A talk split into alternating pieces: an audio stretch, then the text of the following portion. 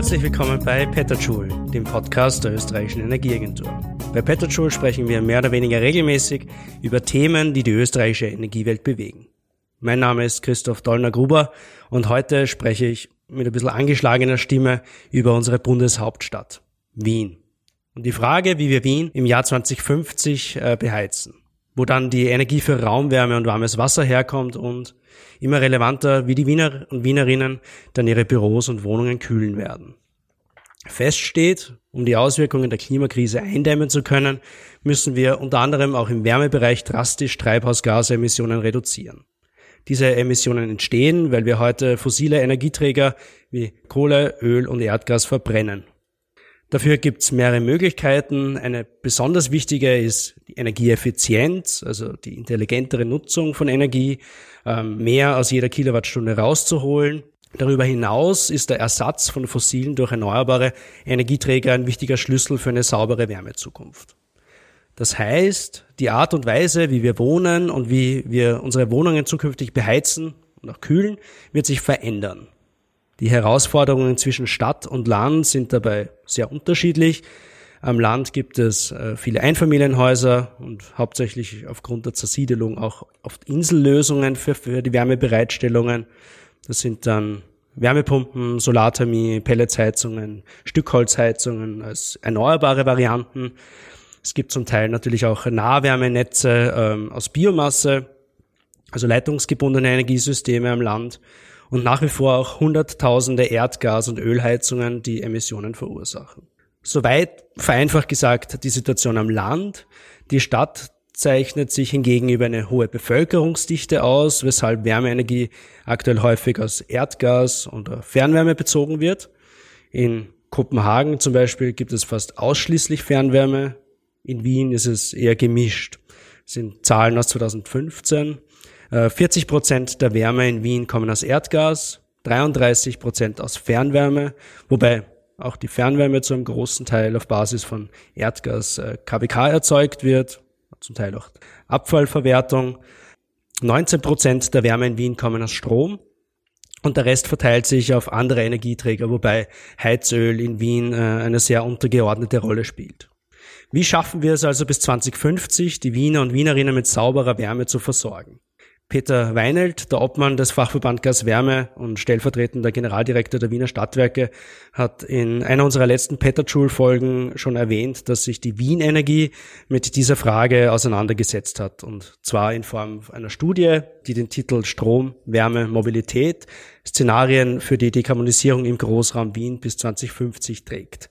Die Studie gibt's in den Show Notes äh, zum Download. Wir verweisen da in einem Link äh, drauf. Für uns ist das jetzt ein Anlass, um einen genaueren Blick auf dieses Thema zu werfen. Wir sind in unserem Büro im 15. Wiener Gemeindebezirk, äh, im Büro der österreichischen Energieagentur. Ich bin heute ohne Kollegen, Kollegin da, weil die Experten und Expertinnen, äh, die das äh, Thema Wärme bei uns überhaben, entweder im Urlaub sind oder schwer mit Projekten beschäftigt sind. Nichtsdestotrotz, ich bin nicht ganz alleine. Wir laden ja immer auch Gäste ein und so freut es mich halt sehr, äh, dass Gudrun Senk von der Wien Energie bei uns ist. Herzlich willkommen, Frau Senk. Ähm, Frau Senk, bitte stellen Sie sich kurz vor. Ich habe schon gesagt, Sie sind von der Wien Energie. Was machen Sie dort? Ja, hallo und danke für die Einladung ähm, beim Podcast hier. Ähm, ein bisschen mehr Licht auf die Wärmezukunft der Stadt Wien zu werfen. Ähm, mein Name ist Gudrun Senk. Ich bin bei Wien Energie verantwortlich für das Thema der Erzeugungsanlagen, ähm, also alles, was jetzt äh, Strom, Wärme produziert, ähm, sowie für die Forschung und Energietechnologie im Unternehmen. Und in dieser Rolle darf ich Ihnen heute ähm, unsere Visionen und Vorstellungen, wie denn die Energiezukunft so ausschauen wird, im Ballungsgebiet Wien ähm, näher bringen. Perfekt, vielen Dank. Ähm, ich steige gleich ein. Energiezukunft, äh, schauen wir nochmal in die, in, die, in die Gegenwart, beziehungsweise auch in die Geschichte. Äh, die Wärmeversorgung in Wien ist ein historisch gewachsenes äh, System fossil dominiert, es gibt äh, zum Teil dezentrale Einheiten, ähm, allerdings auch, wenn man in die Zukunft blickt, ein höheres, hohes Bevölkerungswachstum. Äh, 2027 sollen es dann zwei Millionen Einwohner sein. Ganz kurz, welche langfristige Vision gibt es für die treibhausgasneutrale Wärmeversorgung in Wien? Dazu möchte ich ein bisschen ausholen. Und zwar geht es bei dem Thema ähm, Wärmewende ja nicht nur ähm, um die Wärme an und für sich, sondern wir müssen eine, eine äh, Wende im gesamten Energiesystem schaffen. Und das Energiesystem und die Energieanwendungen bestehen im Wesentlichen aus drei Bereichen, nämlich dem Strombedarf, dem Wärmebedarf und das, was wir an Energie für die Mobilität benötigen. Und wenn man sich das anschaut von den Anteilen, ist es so, dass der größte Energieverbraucher oder die größte Energieanwendung ähm, in Wien die Wärme ist. Nämlich 42 Prozent unseres gesamten Energieverbrauchs finden ähm, im Wärmebereich statt. 36 Prozent in der Mobilität und nur 22 Prozent beim Strom. Das heißt, wenn wir über eine ähm, Wende im Strombereich sprechen, über die erneuerbaren 100 Prozent Erneuerbare im Stromsystem, dann ist es sehr, sehr wichtig, das zu schaffen. Aber wenn es uns nicht gelingt, auch im Wärme- und im Mobilitätssektor eine Energiewende zu schaffen, ähm, dann greifen wir hier zu kurz. Daher ist uns dieses Thema erneuerbare Wärme und CO2-freie Wärme für die Zukunft auch ein sehr, sehr wichtiges Thema. Natürlich auch der Mobilitätsbereich und deswegen auch diese Studie, ähm, die Sie vorhin gerade genannt haben, nämlich die ähm, Zukunftsstudie, die Wien Energie äh, im Jahr 2018 veröffentlicht hat, nämlich wie wird denn Strom, Wärme und Mobilität im Jahr 2050 in Wien ähm, auf der einen Seite erzeugt werden, aber auch in der Verwendung äh, sein. Und unsere wesentlichen Erkenntnisse aus dieser Studie, die wir gemeinsam mit einem renommierten deutschen ähm, Energieforschungs- und Beratungsunternehmen erstellt haben, ähm, war es, dass der Verkehr und die Wärme ähm, das größte Potenzial zur Dekarbonisierung bieten und wir hier auch sehr, sehr große Handlungsspielräume noch haben. Im Bereich der Wärme sind derzeit in Wien nur rund 13 Prozent aus erneuerbaren Energien. Das heißt ein sehr, sehr kleiner Anteil. Und ähm, bei der Fernwärme ist es ein höherer Anteil, sind wir bei rund 25 Prozent. Aber trotzdem gibt's hier noch sehr viel zu tun. Und jetzt die gute Neuigkeit, es gibt auch hier sehr viel Potenzial, das man im Wärmebereich nutzen kann, um auf eine CO2-freie oder weitgehend dekarbonisierte Welt umzustellen. Die wesentlichen Technologien, die man hier einsetzen kann für die Wärmeerzeugung, ähm, sind für Wien die, das Thema Geothermie, also tiefe Geothermie. Darauf setzen wir einen sehr großen Fokus, ähm, weil eben auch das Potenzial sehr, sehr groß ist. Und das Thema Wärmepumpen, also sprich die Nutzung von Abwärme aus diversen Quellen. Wir sehen dabei aber auch eine ganze Reihe von Herausforderungen, weil, so wie Sie schon gesagt haben, die Stadt Wien ja einer der pulsierendsten und dynamischsten Ballungsräume in Europa ist. Die Wachstumsraten, was die Bevölkerung betrifft, in Wien sind ja nicht so ohne. Also in den letzten Jahren haben wir teilweise Jahre gesehen, wo netto an Bevölkerungszuwachs eine Stadt wie Krems jedes Jahr dazukommt zu dem bestehenden Bevölkerungsreichtum von Wien. Und äh, diverse Prognosen sagen ja sogar, dass wir bis zum Jahr 2050 möglicherweise zweieinhalb Millionen Menschen in Wien haben werden. Das heißt, mehr als ein Viertel der österreichischen Bevölkerung wird in Wien äh, wohnen.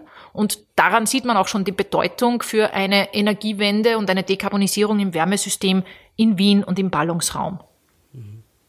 Jetzt ist es so, dass wir bei dieser Studie ähm, festgestellt haben, wir brauchen im Jahr 2050 ganz sicher noch eine Menge an Wärme. Also die Vision äh, zu glauben, dass wir in der Zukunft gar keine Wärme mehr brauchen werden oder hier massivst äh, Wärme einsparen können, ähm, wird es so an der Stelle nicht geben. Also wir werden sehr hohe Anstrengungen sehen müssen im Bereich äh, der Sanierungsraten in den Gebäuden, ähm, damit wir den Endverbrauch reduzieren können. Wir müssen aber auch die Erzeugung selber umstellen und hier die großen Hebel nutzen, um hier die Wärme, die weiterhin verbraucht werden wird, auf eine nachhaltige Basis umzustellen. Und in der Zukunft glauben wir eben sehr stark, dass die tiefe Geothermie, die Müllverbrennung natürlich, Großwärmepumpen ähm, und andere Abwärmequellen äh, aus Biomasse äh, oder anderen äh, hoffentlich erneuerbaren Quellen die Fernwärme im Jahr 2050 äh, sicherstellen werden. Wir glauben auch, dass es weiterhin Kraft-Wärme-Kopplungsanlagen geben wird, ähm, die aber dann in der Zukunft idealerweise mit grünem Gas betrieben werden und nicht mehr mit dem Erdgas. Und ähm, aufgrund der langen Historie auch des Einsatzes von Gas in Wien äh, auch das Thema grüne Gas bis hin zu den Endkunden und den Endverbrauchern im Wärmebereich eine große Rolle spielen wird. Vielen Dank für diesen Überblick. Äh, wo sind da Ihrer Meinung nach die, die low-hanging fruits äh, auf diesem Weg in die treibhausgasneutrale Zukunft und wo sind die ganz großen Herausforderungen, die da auf uns warten, wenn es darum geht, die Wärmeversorgung in Wien klimafreundlicher aufzustellen? Also auf der einen Seite ist es sicher so, dass die Dekarbonisierung bei einer zentralen Wärmeversorgung deutlich einfacher und ökonomisch gesehen auch effizienter ablaufen wird. Das heißt, ein Ausbau der Fernwärme und ein Anschluss von mehr Kunden an das Fernwärmesystem erhöht die Effizienz im gesamten System und ermöglicht für äh, volkswirtschaftlich gesehen für alle eine günstigere Dekarbonisierung. Die Technologien, die da dahinter stecken, die man so als low-hanging fruits bezeichnen könnte, sind aus unserer Sicht einerseits Großwärmepumpen.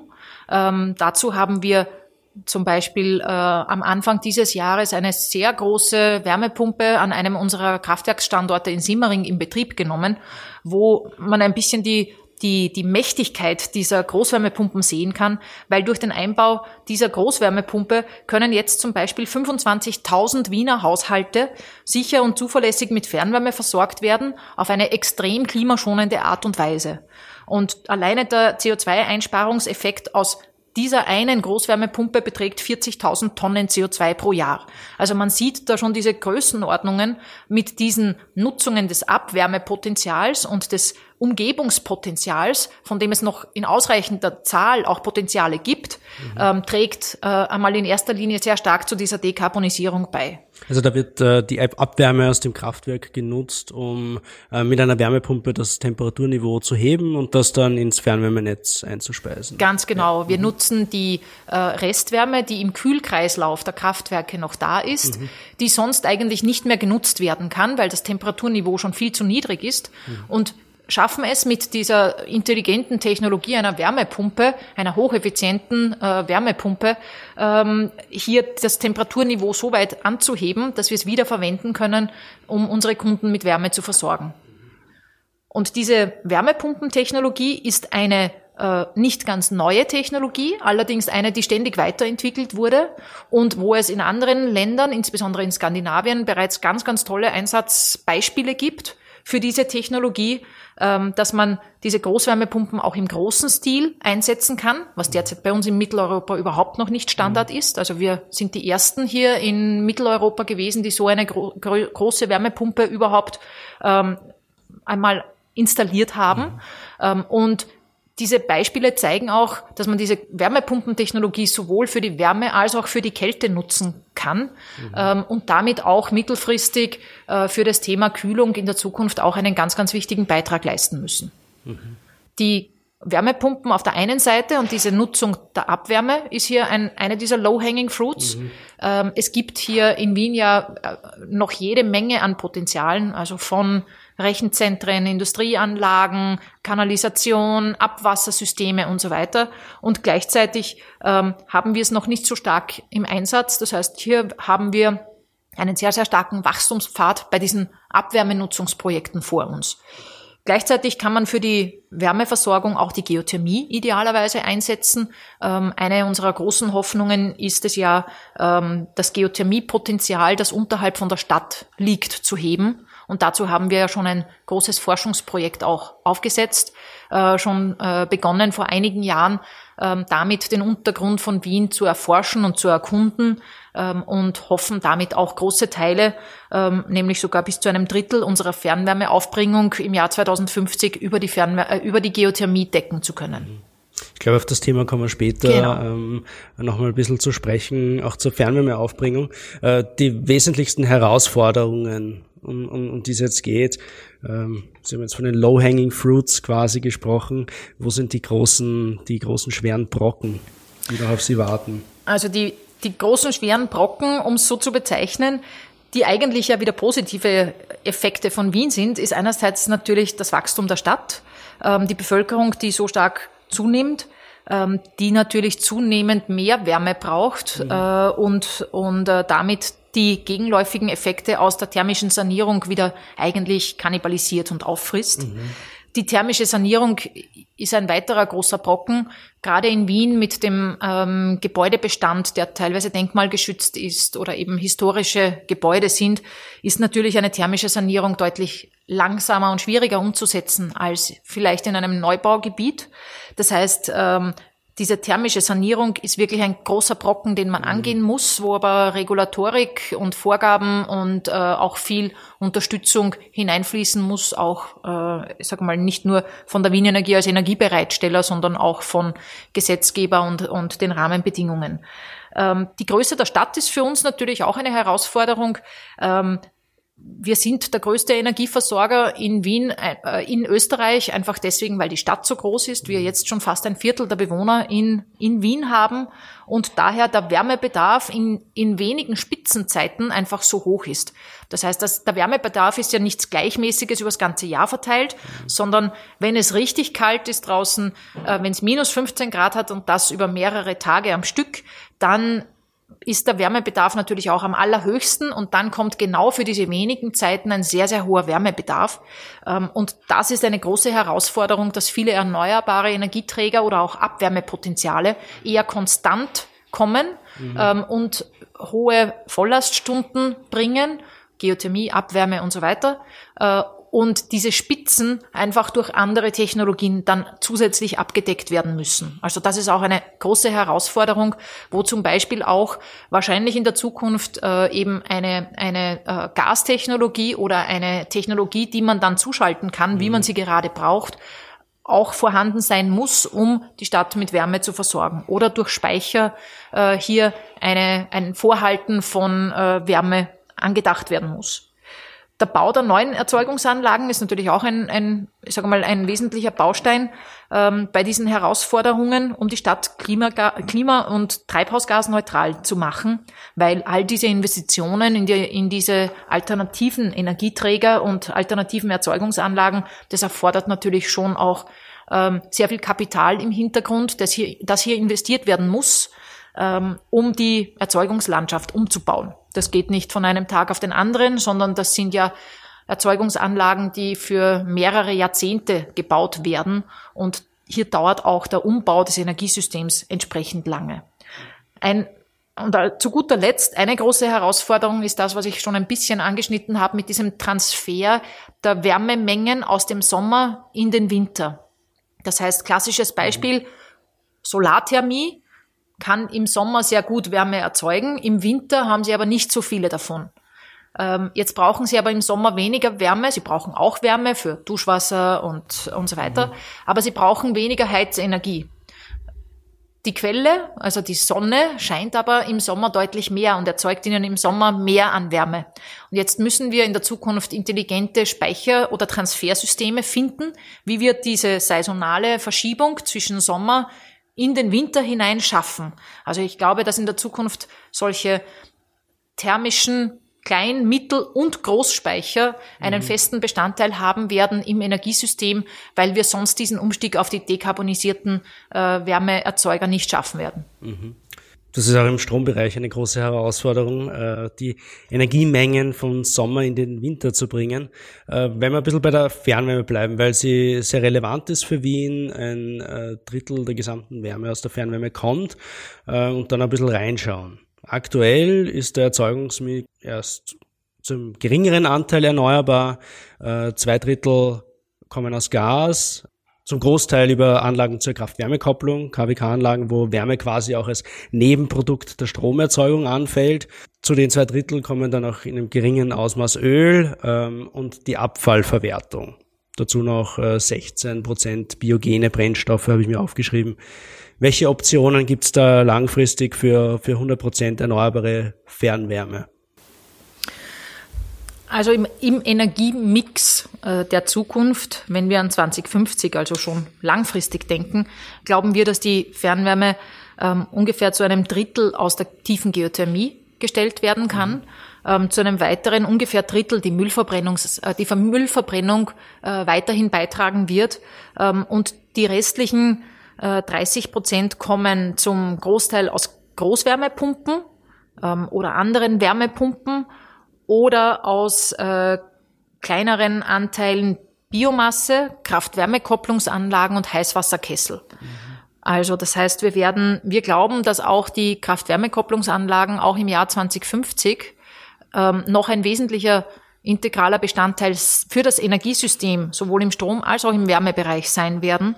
Und wir glauben deswegen auch, dass das grüne Gas hier ein ganz, ganz wichtiger technologischer Schritt ist, um in der Zukunft das Gas, das derzeit eben aus dem berühmten russischen Bohrloch kommt, mhm. in der Zukunft ähm, aus erneuerbaren Quellen kommt, über verschiedene äh, Mechanismen und Verfahren, ähm, die es uns ermöglichen, dass wir aus äh, entweder aus Strom oder aus also Power to Gas mhm.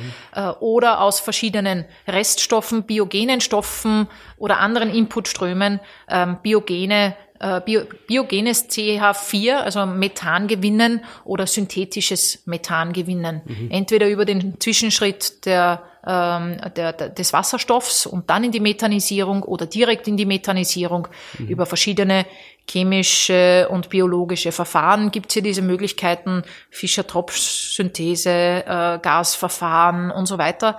Ähm, und deswegen sind das ganz wichtige Forschungsgebiete für uns, damit wir äh, diesen wesentlichen Bestandteil des grünen Gases auch in der Zukunft ähm, für uns nutzen können und für die Wärmeversorgung der Stadt nutzen können. Genau, dazu gibt es eine eigene Folge von Peter Joule, äh, wo sich um grüne, ums grüne Gas dreht, äh, die aufgenommen worden ist mit, mit Herrn äh, Weinelt, der hat uns erklärt, was die Pläne österreichweit, also nicht nur ihn spezifisch im Bereich erneuerbares Gas äh, sind.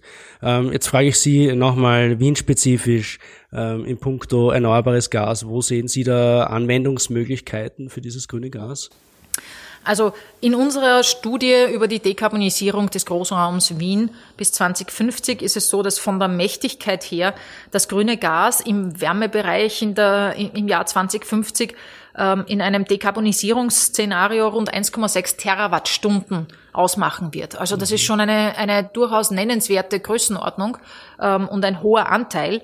Ähm, und dieses grüne Gas wird ähm, zum einen Teil in die Wärmeversorgung äh, bei den Endkunden gehen ähm, oder auch für industrielle Anwendungen zur Wärmeerzeugung äh, verwendet werden. Es ist ja zum Beispiel, wenn Sie Hochtemperatur Wärme brauchen, ist mhm. einfach Gas ein ein äh, Energieträger, den Sie nur schwer durch andere Technologien ersetzen können.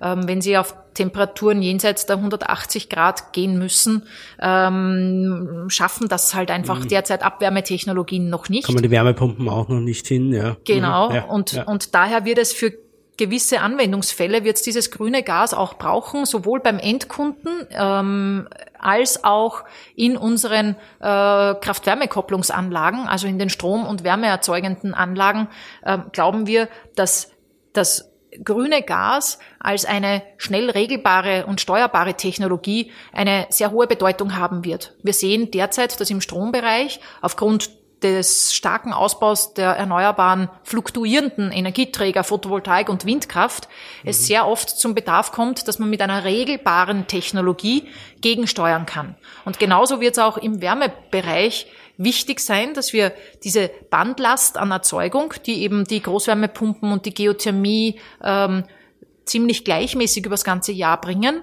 dass man hier in den Spitzenbedarfszeiten eine Technologie hat, die den zusätzlichen Wärmebedarf abdecken kann. Weil ein wesentliches oder eines unserer wesentlichsten ähm, Zielsetzungen bei Wien Energie ist es einfach, verlässliche Energieversorgung bereitzustellen zu jeder Tages- und Nachtzeit, die unsere Kunden brauchen.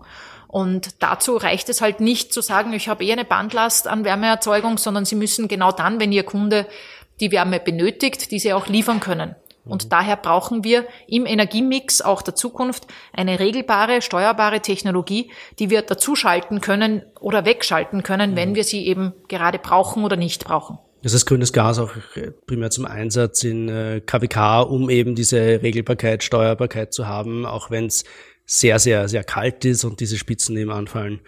Um nochmal zurückzukommen, wenn es heute sehr kalt ist, ähm, wirft man auch die Müllverbrennungsanlagen äh, an, die circa 1,5 Terawattstunden Wärmeenergie pro Jahr liefern. Das ist äh, circa auch das, was Sie gesagt haben, äh, was äh, grünes Gas im Jahr 2050 äh, liefern soll. Es wird ganzjährig ins Fernwärmenetz eingespeist. Äh, Im Abfall sind jetzt sowohl erneuerbare als auch fossile Anteile drinnen und die fossilen Anteile verursachen bei der Verbrennung CO2-Emissionen. Äh, welche Optionen sehen Sie da langfristig für die Müllverbrennung? Also wir glauben, dass die Müllverbrennung ähm, noch in den nächsten vielen Jahrzehnten ihre Berechtigung haben wird zur Entsorgung von Abfällen oder Wertstoffen, je nachdem, wie man sie dann bezeichnet, mhm. ähm, aus unserem Leben in einer zivilisierten Kultur. Also wir glauben nicht, dass äh, durch äh, Kreislaufwirtschaftsgesetze oder höhere Recyclingquoten kein Bedarf mehr sein wird an Müllverwertungsanlagen. Allerdings ähm, wird dieser Stoff des CO2s äh, in der Zukunft natürlich, wenn wir in Richtung einer dekarbonisierten Welt denken, immer problematischer. Und dieses CO2 hat aber gleichzeitig die Eigenschaft, dass man ja mit dem CO2 noch etwas machen kann. Das machen macht man derzeit noch nicht, weil einfach auch keine Knappheit an diesem Kohlenstoff da ist. Mhm.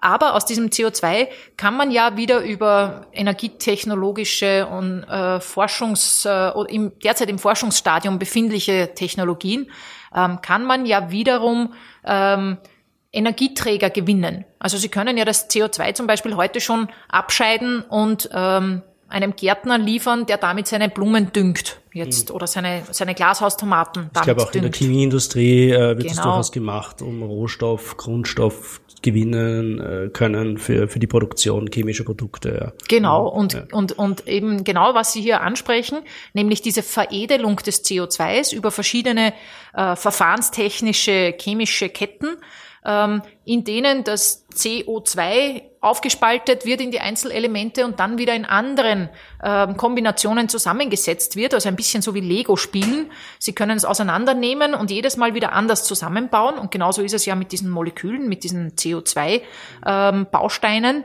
können Sie dann in weiterer Folge zum Beispiel wieder CH4 draus machen, sprich das Methan, das Gas, mit dem wir wieder ähm, heizen oder, oder auch äh, Strom erzeugen äh, wollen. Beziehungsweise können Sie dieses CO2 äh, auch weiter veredeln. Sie können es äh, über verschiedene Verfahren bis hin zu Treibstoffen veredeln. Sie können daraus flüssige oder gasförmige Stoffe gewinnen und Sie können sogar Öle, Wachse, Paraffine daraus generieren als Grundstoffe wieder für andere Industrien. Und diese Technologien zur Weiterentwicklung, einerseits zur Abscheidung von dem CO2, aber auch zur Verwendung des CO2s, sind derzeit aber noch sehr unreif und in einem sehr frühen Forschungsstadium. Daher stecken wir auch sehr viel Augenmerk und, und äh, auch Ressourcen in das Thema Forschung, alles, was sich rund um diese CO2-Ketten kümmert, weil insbesondere zum Beispiel auch aus, aus der Müllverbrennungsanlage dieser CO2-Strom natürlich ein sehr hoch konzentriertes äh, äh, Medium für uns wäre, um daraus wieder Wertstoffe zu generieren. Mhm. Aber wie gesagt, da sind wir in einer sehr frühen Phase der Forschung, ähm, wo derzeit auch auf EU-Ebene ganz viel an Forschungsprojekten und Calls gestartet wurde, mhm. um genau in diese Richtungen zu forschen. Mhm. Also die Müllverbrennungsanlage der Zukunft quasi als Rohstoffquelle für andere Energieträger oder Materialien. Genau haben uns ein bisschen die Müllverbrennung angeschaut. Äh, Sie haben zuerst auch erwähnt, dass die Geothermie ähm, im Jahr 2050 ein Drittel äh, des gesamten Wärmebedarfs äh, für die Fernwärme stellen könnte. Im Zuge der Vorbereitungen habe ich entdeckt, dass München das schon relativ stark forciert hat. Dort ist 2004 die erste Geothermieanlage in Betrieb gegangen. Jetzt gibt's zwei weitere schon, eine vierte ist im Bau. Bis 2050 sollen noch drei weitere dazukommen. In Wien plant man das in geringerem Umfang ja auch. Es wird geforscht, soweit ich weiß, im Projekt Geotief. Wenn Sie uns vielleicht kurz erklären, was Sie da vorhaben, was Sie da machen und wie der Zeitplan ausschaut für die Erschließung dieser Wiener Geothermie-Potenziale. Sehr gerne. Also dieses Projekt Geotief, ähm, das Sie schon genannt haben, ist ein sehr großes Forschungsprojekt, an dem wir bereits seit mehreren Jahren arbeiten. Ähm, Inhalt des Projektes ist es, die äh, mehr oder weniger den Untergrund unter dem Großraum Wien einmal äh, in ein 3D, ein, ein dreidimensionales Modell äh, zu gießen und daraus abzuleiten, wo diese Wärmepotenziale unter unserer Stadt liegen. Hintergrund ist, alle Studien, alle Analysen äh, über das Geothermiepotenzial insgesamt sagen uns, dass die äh, geografischen Schichtungen sein, so sein müssten in Österreich, dass es auch in Österreich ein, ein sehr hohes geothermisches Potenzial gibt. Und zwar zwischen 500 Megawatt bis zu 700 Megawatt thermisch ist so die Bandbreite, die man für Österreich annimmt. Und jetzt die gute, gute Neuigkeit für Wien. Rund die Hälfte davon ähm, erwartet man, dass sie als Kapazität unter unserer schönen Stadt äh, im Erdboden liegt. Und ähm, was sie brauchen, um eine tiefe Geothermie nutzbar zu machen, ist auch ein Fernwärmenetz an der Erdoberfläche. Das heißt, sie müssen das heiße Wasser, das sie finden, dann auch transportieren können zu den Anwendern. Und in Wien haben wir natürlich ein sehr gut ausgebautes Fernwärmenetz, wo diese Einbindung der großen Wärmemengen aus dem Untergrund ähm, ein, ein absolut interessantes Zukunftsfeld bedeutet. Jetzt haben wir in Österreich ein, oder in Wien ähm, leider ein bisschen eine schwierigere Geologie, als sie in München oder in Bayern ist.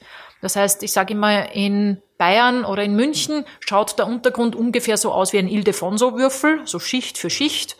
Und sie wissen ziemlich genau, welche geologische Formation als nächstes kommt. Und im schlimmsten Fall müssen sie halt 50 oder 100 Meter tiefer bohren, bis die nächste Schicht kommt. Mhm. Aber sie finden sie mit hoher Wahrscheinlichkeit. Okay.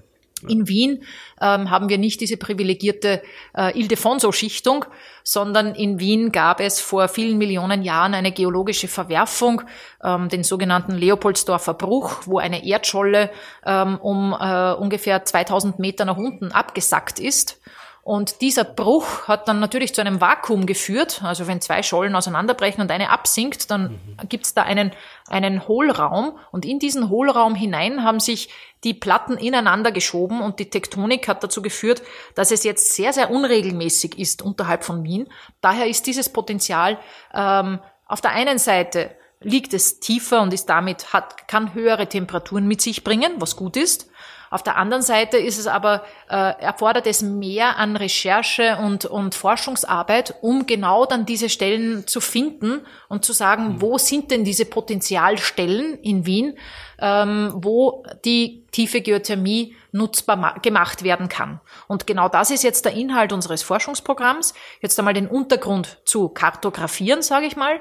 Äh, dazu haben wir eine große dreidimensionale Seismik durchgeführt im Winter 2018 äh, die Ergebnisse aus dieser Seismik werden im Moment in Frankreich in einem spezialisierten Rechenzentrum verarbeitet. Man muss sich das vorstellen, das waren rund 50 Terabyte an Daten, die hier gewonnen wurden. Und diese Analyse wird jetzt rund zwei Jahre dauern, um aus diesen unglaublichen Datenmengen ähm, wirklich Muster, Strukturen und Untergrundformationen herauszuarbeiten. Und wir rechnen damit, dass wir im Jahr 2021 so weit sind, dass wir wirklich eine belastbare Entscheidungsgrundlage liefern können, um zu sagen, ähm, wollen wir das Thema tiefe Geothermie für die Stadt auch wirklich angehen und nutzbar machen? Äh, und wenn ja, wie tun wir denn da und wo genau gehen wir hin? Aber wir glauben fest daran, dass es hier verschiedene Potenzialzonen gibt, die für eine dekarbonisierte Wärmezukunft ganz, ganz essentiell sein werden. Mhm. Also 2021, da müssen wir uns äh, schon noch ein bisschen gedulden, bis wir wissen, ob es tatsächlich was zu erheben gibt. Genau, jetzt haben wir gehabt die Müllverbrennung, die Geothermie, Wärmepumpen haben wir angesprochen, äh, die KWK in der Bedeutung der Fernwärme. Wenn man sich jetzt noch einen großen Brocken anschaut, den Sie zuerst gesagt haben, die Sanierung sage ich mal, die Gebäudestruktur in Wien ist ja durchaus alt. Ein Viertel der Gebäude stammt aus der Nachkriegszeit, also bis 45 bis 70 circa. 20 äh, Prozent der Gebäude sind sogar vor 1900 erbaut worden. 10 Prozent der Gebäude zählen zum Neubau. Das heißt, ähm, wir haben einen vorwiegenden Bestand von älteren Gebäuden, ähm, die natürlich einen höheren Wärmebedarf haben geht es darum, diesen Gebäudebestand äh, umfassend zu sanieren, die Qualität der Gebäudehüllen zu verbessern, um auch den Energiebedarf reduzieren zu können. Das bedeutet natürlich auch, dass äh, sagen wir, die Leistungsdichte in einem Fernwärmesystem sinkt, äh, was eine wichtige Voraussetzung ist, dass das ökonomisch äh, machbar ist. Wie schaut dieses Fernwärmesystem in der Zukunft aus, wenn die Heizlasten äh, der Abnehmer sinken? Also hier sehen wir zwei gegenläufige Entwicklungen. Auf der einen Seite den von Ihnen angesprochenen Sanierungseffekt, der ähm, hoffentlich dazu führen wird, dass der Wärmebedarf des einzelnen Bewohners unserer Stadt deutlich sinken wird.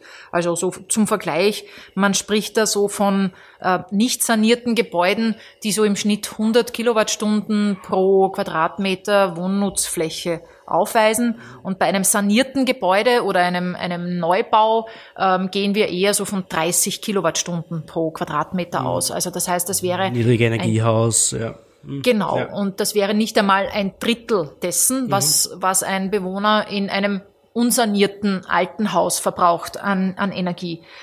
Gleichzeitig braucht aber dieser Sanierungsprozess sehr lange. Also wir sprechen da über Sanierungsraten von je nach Quelle und je nach Ambition ein Prozent pro Jahr, zwei Prozent pro Jahr, mhm. äh, in ambitionierten Vorgaben bis zu drei Prozent pro Jahr. Aber trotzdem sieht man, es dauert sehr, sehr lange, bis diese Sanierungen greifen mhm. äh, und bis hier wirklich dieser, dieser massive Effekt überhand nimmt und, und spürbar ist. Gleichzeitig haben wir vorher schon besprochen, spricht, äh, äh, wächst unsere Stadt sehr stark und die meisten äh, Menschen, die zuziehen ähm, in, nach Wien, ähm, wohnen dann ja auch zum Beispiel in Stadtentwicklungsgebieten, wo sie dann fünf, sechs, sieben, achtstöckige Häuser haben. Das heißt, sehr, sehr viele Menschen auf engem Raum und dadurch wird diese Heizlast und diese Abnahmemenge an Wärme, die in den Stadtentwicklungsgebieten verbraucht wird, natürlich auch deutlich höher. Das heißt, wir sehen auf der einen Seite die Reduktion durch die Sanierung, auf der anderen Seite den Anstieg der Wärmemengen und der Heizlast durch den Zuzug von Menschen. Und wir glauben ähm, in all unseren Analysen, dass sich diese Effekte annähernd die Waage halten werden. Also die ganz großen Rückgänge mhm. im Energiebereich, im Wärmebereich ähm, zeigen sich erst mittelfristig. Ja, also das wird schon sehr lange dauern. Also wir gehen hier äh, auch in unserer Dekarbonisierungsstudie davon aus, dass selbst in einer dekarbonisierten äh, Wärmezukunft mit sehr hohen Sanierungsraten der gesamte Wärmebedarf in Wien von 18,6 Terawattstunden auf 13 Terawattstunden zurückgeht. Mhm. Das heißt, das ist zwar schon eine Reduktion, aber jetzt nicht die massive Reduktion, die man vielleicht erwarten würde, ja. wenn man von dieser Drittelung des Wärmebedarfs ausgeht. Mhm. In sanierten Häusern. Es ist gerade sehr heiß draußen.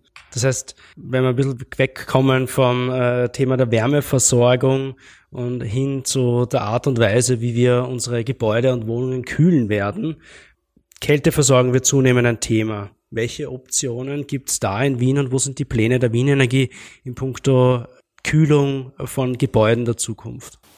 Also Kälte ist ein ganz, ganz wesentliches Thema in der Stadt. Ähm, es ist ja auch erschreckend, wenn man all die neuen Studien dazu hört, ähm, wie sich die Temperaturen mittelfristig in Europa verändern werden. Äh, und daher ist dieses Thema Kälteversorgung jetzt schon ein großes Thema in der Stadt und wird es in der Zukunft noch viel mehr werden. Es gibt Experten, die damit rechnen, dass in Europa in rund 20 Jahren gleich viel Kühlenergie benötigt wird wie heute Heizenergie. Und das ist schon eine deutliche Veränderung in den Energiebedarfen und wir müssen hier sehr stark aufpassen, dass wir nicht Effizienzgewinne im Wärmesystem gleich wieder verlieren, weil wir dann umso mehr auch an, an Kühlleistung brauchen. Mhm. Ähm, aber äh, lange Hitzeperioden zum Beispiel, wie wir sie diesen Sommer, letzten Sommer erlebt haben, haben eben eine deutliche Auswirkung auf die benötigte Kälteleistung. Ähm, zum Beispiel ist an einem Tag mit 35 Grad, wird dreimal so viel Kälteleistung benötigt wie an einem durchschnittlichen Sommertag mit 25 Grad. Mhm. Also hier sind diese sprunghaften Entwicklungen beim Kältebedarf äh, sehr gut äh, ablesbar. Und von diesen 35 Grad Tagen haben wir einige gehabt in den letzten äh, Wochen und Monaten, ja. Genau, so ist es. Und daher ist das Thema, wie versorgen wir denn unsere Stadt klima, äh, klimaschonend mit Kälte, ist ein ganz, ganz wesentlicher Punkt. Ähm, und wir sind zu der Erkenntnis gekommen, dass mit dem Instrument der Fernkälte das heißt Transportieren von kaltem Wasser von Kältezentralen hin zu den Verbrauchern, mhm. dass wir hier sehr, sehr effizient und klimaschonend Kälteversorgung übernehmen können. Also der Schlüssel zwischen einer herkömmlichen Klimatisierung mit einer Klimaanlage im äh, Wohnungsbereich oder Einfamilienhaus, genau, Strom, ja, die klassische ja, Split-Klimaanlage ja, äh, im Vergleich zur Fernkälteversorgung ist so, dass wir für die Fernkälte nur halb so viel Energieeinsatz benötigen und damit rund 50 Prozent CO2 einsparen können, wenn wir diese äh, Fernwärme zum Beispiel aus der Abwärme auch gewin äh, gewinnen können und nutzen können. Man muss sich das ungefähr so vorstellen, dass äh, hier eigentlich wieder die vorher schon beschriebenen Wärmepumpen zum Einsatz kommen, die aber diesmal nicht in dem äh, Kreislauf als Wärmemaschinen, Wärmeerzeuger verwendet werden, mhm. sondern so im Kühlschrankprinzip einmal den ähm, umgedrehten Kreislaufsprozess abbilden und äh, als Kältemaschinen eingesetzt werden. Das heißt, man entzieht eigentlich Wärme und erzeugt damit Kälte. Und dieser Prozess ist eben ein sehr effizienter. Diese ähm, Absorptionskälteanlagen, die wir hier einsetzen, von denen haben wir schon ähm, zahlreiche in der Stadt verteilt. Wir haben 16 Fernkältezentralen bereits in der Stadt, mhm. die über ein zwölf Kilometer langes Fernkältenetz so neuralgische große Kältepunkte oder, oder große Verbraucher mit Kälte versorgen, die derzeit insbesondere Großabnehmer sind, wie Krankenhäuser, öffentliche Gebäude wie die Uni Wien oder auch Hotels. In welchem Gebiet in Wien ähm, gibt es diese Kälteleitungen aktuell? Ähm, die sind in den inneren Bezirken derzeit ja. schon mhm. ähm, verschiedentlich angebracht. Ja. Also es gibt welche, die so über den neunten Bezirk ja. runtergehen, in den dritten Bezirk runter, über den ersten Bezirk drüber gehen. Mhm. Also es gibt hier schon einige äh, Bezirke, in denen die Fernkälte schon erhältlich ist. Ähm, wir haben hier aber auch sehr, sehr große Ausbaupläne. Wir sehen, dass der Bedarf an Kälteleistung ähm, in den letzten Jahren ähm, um 10 bis 15 Prozent pro Jahr wächst. Also ein sehr, sehr mhm. starkes Wachstum. Äh, und die Nachfrage ist enorm. Und ähm, daher wollen wir diese Fernkälte in der Zukunft nicht nur für große Abnehmer anbieten, sondern wir arbeiten daran, dass wir das auch für Endkunden in ihren Wohnungen als Technologie für die Kühlung anbieten können. Mhm. Und die Mittelfrist-, Langfrist-Vision ist zum Beispiel, dass der ganze erste Bezirk flächendeckend mit Fernkälte versorgt werden könnte. Mhm. Also sehr große Vorhaben, daher auch große Investitionen, die wir hier tätigen. Also alleine in dem Bereich Fernkälte investieren wir in den nächsten fünf Jahren rund 65 Millionen Euro in den Ausbau der Fernkälteleistung und der Fernkälteleitungen. Mhm. Okay, also da wird sich noch äh, viel verändern. In der Stromwelt verändert sich auch gerade sehr viel. Da geht es zunehmend um Demand Response, um wie Sie zuerst schon angesprochen haben, fluktuieren auszugleichen. Es geht sehr stark um das Thema Digitalisierung, flexible Tarife, äh, die relevanter geworden sind. Gibt es äh, ähnliche Entwicklungen auch im Wärmebereich diesbezüglich? Also grundsätzlich ist es so, dass äh, die, die Digitalisierung ähm, natürlich in jedem Segment des täglichen Lebens und auch der, der Wirtschaft ein ganz, ganz zentraler Faktor ist. Allerdings ist es im Wärmebereich ähm, hier kein so so starker Effekt durch die Digitalisierung wie zum Beispiel im Stromsektor. Hintergrund ist, ähm, im Strombereich müssen Sie wirklich das Angebot und die Nachfrage jederzeit im Gleichgewicht halten. Im Wärmesystem, insbesondere im Fernwärmesystem, haben Sie ein Netz, das Ihnen ähm, Wärmemengen speichern und puffern kann.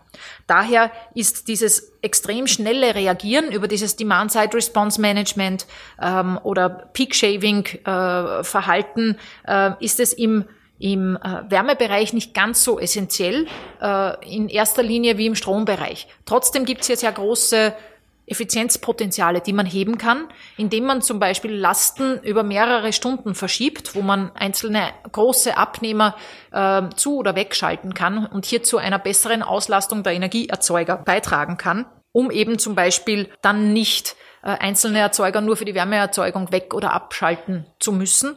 Ähm, und daher forschen wir auch oder, oder bemühen uns sehr intensiv im Thema Digitalisierung der Fernwärmenetze etwas zu tun. Das heißt, der erste wesentliche Knoten ist einmal, dass wir unsere Umformer und, und äh, also Umformerstationen ähm, stärker steuer- und regelbar machen wollen, mhm. aber dann auch weiterhin zum Endkunden. Aber das ist äh, ein mittelfristiges Potenzial, das auch nicht ganz so einfach und schnell zu heben sein wird ähm, und von der Bedeutung her im Moment einmal wirklich die Dekarbonisierung als erster Schritt äh, im Fernwärmesystem an erster, äh, an, an, an erster Stelle steht äh, und im zweiten Schritt dann natürlich auch diese Effizienzpotenziale über die Digitalisierung gehoben werden müssen.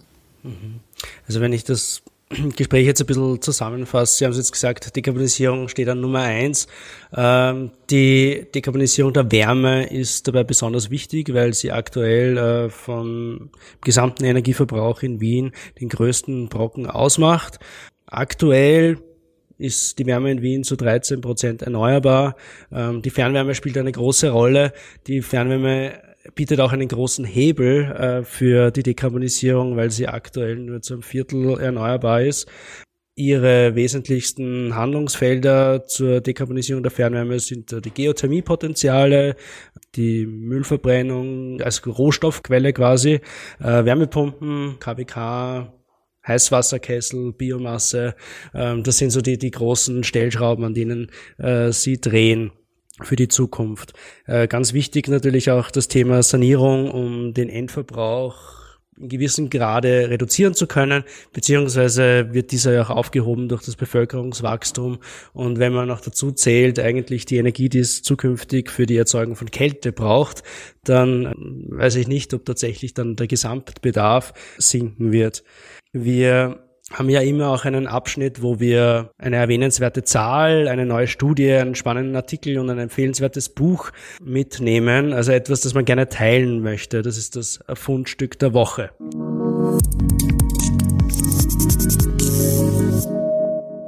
Und Frau Senk, ich glaube, Sie haben uns auch ein Fundstück mitgebracht und es hat sehr stark mit dem heutigen Thema zu tun. Genau, also ich denke, das ist jetzt genau die, die richtige Stelle, um Ihnen unsere Dekarbonisierungsstudie ans Herz zu legen als Fundstück der Woche. Ähm, die vorhin schon öfter zitierte Studie Strom, Wärme, Mobilität, Szenarien für die Dekarbonisierung im Großraum Wien bis 2050. In dieser Studie zusammengefasst gibt es in mehreren Szenarien Überlegungen, wie man so einen Großraum, Ballungsraum wie Wien ähm, mittelfristig, also bis zum Jahr 2050, ähm, dekarbonisieren kann, ausgehend von der Grundfrage, ist es denn überhaupt möglich, bis zum Jahr 2050 zu 100 Prozent CO2-neutral zu werden in allen unseren Lebensbereichen, also in den Sektoren Strom, Wärme und Mobilität. Und ich denke, die Antworten, die hier darauf gefunden wurden, sind doch sehr beeindruckend und geben einen guten Überblick darüber, wo die Handlungsfelder sind und wo man hinschauen muss und welche Hebel man jetzt umlegen muss, um in die richtige Richtung zu steuern.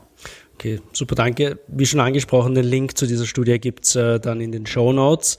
Meine Fundstücke, und ich habe heute äh, mir nicht nehmen lassen, zwei mitzunehmen, weil wir ja eine Person weniger sind. Mein erstes Fundstück ist ein Standardwerk der österreichischen Energiestatistik, das jetzt neu erschienen ist. Ähm, es ist sogar so Standard, dass ich in meinem Download-Ordner über 20 idente Exemplare ähm, habe, weil ich es immer wieder runterlade. Es ist Energie in Österreich 2019, Zahlen, Daten, Fakten vom Bundesministerium für Nachhaltigkeit und Tourismus. Die Zahlen, die dort dargestellt werden, basieren auf der vorläufigen Energiebilanz für das Jahr 2018 und beinhalten auch äh, das Energieflussbild, das die österreichische Energieagentur erstellt hat. Den Link dazu gibt's in den Show Notes. Mein zweites Fundstück ist kein Artikel, keine Studie, sondern betrifft eine politische Maßnahme. Ähm, zwar für den Verkehrsbereich, der ja bekanntermaßen eine harte Nuss äh, ist, was das Thema Klimaschutz betrifft, ähm, da hat es zuletzt eine erste Abschätzung des Umweltbundesamts gegeben, wie sich die Emissionen im Jahr 2018 gegenüber 2017 entwickelt haben und der Transportbereich ist exakt jener gewesen, der wieder gestiegen ist. Als ein wichtiger Baustein zur Reduktion dieser Emissionen gilt ja die Elektromobilität mit der Voraussetzung natürlich eines dekarbonisierten Stromsystems. Und äh, eine besonders erwähnenswerte politische Maßnahme für mehr Elektromobilität äh, gibt es in Oberösterreich. Genauer gesagt in Linz äh, bis zum Jahr 2020 bis zum Juli 2020 müssen die Linzer Taxiunternehmen äh, 70 ihrer 430 äh, Fahrzeuge austauschen. Das sind ältere Fahrzeuge, da ihnen ansonsten ein Fahrverbot droht. Und weil die Linzer Luft sauberer äh, werden soll, äh, fördert das Land Oberösterreich und die Stadt Linz die Anschaffung von Elektrotaxis mit immerhin 14.000 Euro. und Plug-in-Hybride äh, mit der Hälfte. Das ist jetzt durchaus üblich natürlich, dass Elektromobilität gefördert wird. Das Interessante ist aber, Per Verordnung sollen die äh, E-Taxis, die Elektromobilitätstaxis, an Linzer Standplätzen bevorzugt werden. Das heißt, ähm, E-Taxis dürfen sich dann an zwei oder drei speziell für sie reservierten Standplätzen vor ihre Kollegen ähm, mit den konventionellen äh, Autos hinstellen und kommen so im Endeffekt dann bei den Kunden viel, viel schneller zum Zug und müssen nicht lange warten, bis sie die nächsten Kunden haben, weil sie immer ganz vorne in der Schlange stehen. Die Branchenvertreter wehren sich da noch dagegen. Ähm, der zuständige Verkehrsreferent und Vizebürgermeister Markus Hein kommentiert das eher mit dem Anreiz, doch auf ein E-Taxi umzusteigen, weil damit jeder profitieren kann.